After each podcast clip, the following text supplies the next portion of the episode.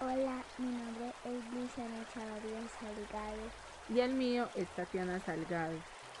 Estudio en la Ardenia. Mi profe se llama Esperanza Manco. Tengo cinco años y estoy en preescolar. Y este es el podcast, lo hicimos con la asesoría del PTA. Sobre los ríos de Colombia. Colombia es uno de los países más ricos en hidrografía. Aunque no se sabe exactamente cuántos son, se calcula que son más de 50. Entre ellos existen cinco ríos principales que son Magdalena, Sinú, Cauca, Amazonas y el río Orinoco. Pero hoy queremos destacar el río Caño Cristales.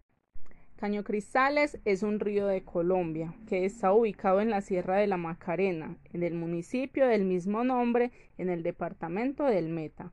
Ha sido llamado de varias formas, como el río de los dioses, el arco iris que se irritió, o el río de los siete colores, e incluso el río más hermoso del mundo ya que en su fondo se producen plantas acuáticas que con la exposición al sol cambian sus colores, en un proceso que va desde el verde hasta el rojo intenso.